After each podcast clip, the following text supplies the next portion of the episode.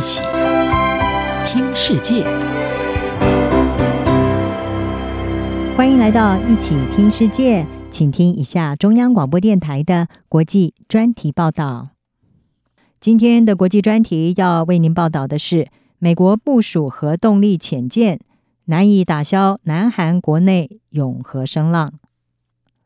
南韩总统尹锡悦以及美国总统拜登两个人四月二十六号在白宫发表了华盛顿宣言。美国方面承诺，一旦北韩发动核武攻击的时候，会让首尔在美国应急计划中发挥更重要的决策作用。而尹锡悦则是重申南韩对核子不扩散的承诺，以此作为回报。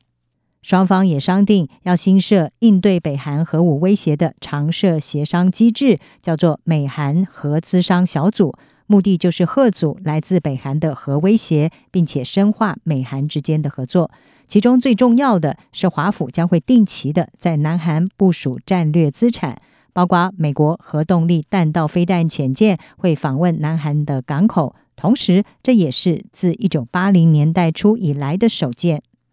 美国有线电视新闻网 CNN 报道，美国海军拥有十四艘俄亥俄级的核动力弹道飞弹潜艇，每一艘的潜舰呢，最多是可以携带二十枚的三叉戟二型的弹道飞弹，它的射程大约是七千四百公里，而这也意味着这些飞弹能够从太平洋、印度洋或者是北极海等海域任何一个地方击中北韩境内的目标。位于美国加州的詹姆士·马丁禁止核武扩散研究中心的核子威胁倡议组织，他们估计每一枚三叉戟飞弹可以携带四枚的核弹头，也就是说，每一艘的美国核弹潜艇可以携带大约八十枚的核弹头。换言之，一艘配备三叉戟武装的核动力潜艇就可以摧毁整个北韩。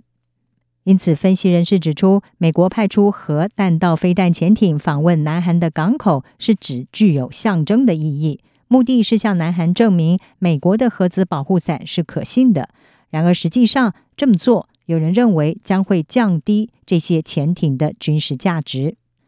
前太平洋美军总部的联合情报中心主任，也是前海军上校舒斯特，他就说。从战术上来说，美国和南韩正在削弱潜艇最强大的资产，也就是它拥有的匿踪性。和威慑的其中一个关键要素，就是给对手带来不确定性。而将潜艇派往南韩，并且是以非常公开的形式，这只会损害潜艇原本设计为隐匿踪迹的这种核阻武器功效。不但如此，当这些北韩当局原先几乎不可能发现的潜艇公开的访问南韩的时候，势必会成为明显的目标。舒斯特说，美国核潜艇访问之前，必须提前二十四到四十八小时来做好安排。他说，如果金正恩也是北韩领导人打算要发动突袭的话，这等于是向他提供潜艇的位置和抵达的时间。韩民族日报也引述南韩前统一部的高层官员是表示，只透过协议将合作制度化，时效性看起来并不大。部署核潜艇反而可能会刺激中国和北韩，加剧东北亚的紧张局势。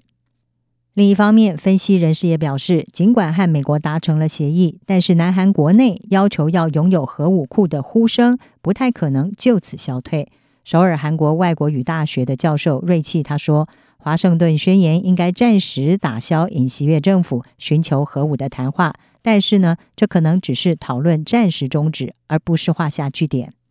面对北韩领导人金正恩的核扩张行径，南韩应该拥有自主核威慑能力的这种论调，已经在南韩国家安全的讨论当中逐渐成为主流。南韩退役潜舰的舰长崔日，他告诉路透社。南韩对来自北韩日益增长的威胁，基本上的回应仍然没有改变。他说：“就是以眼还眼，以核还核。”他说：“如果你用核武器攻击我们，那么我们将会用我们自己的核武器来进行反击。”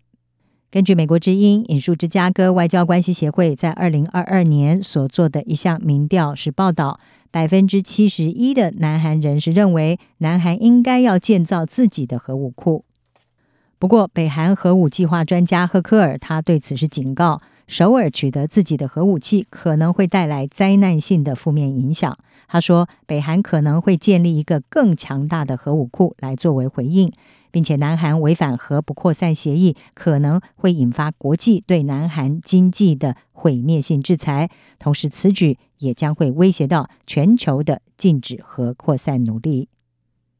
以上专题由张子清撰稿，还青青播报。谢谢您的收听。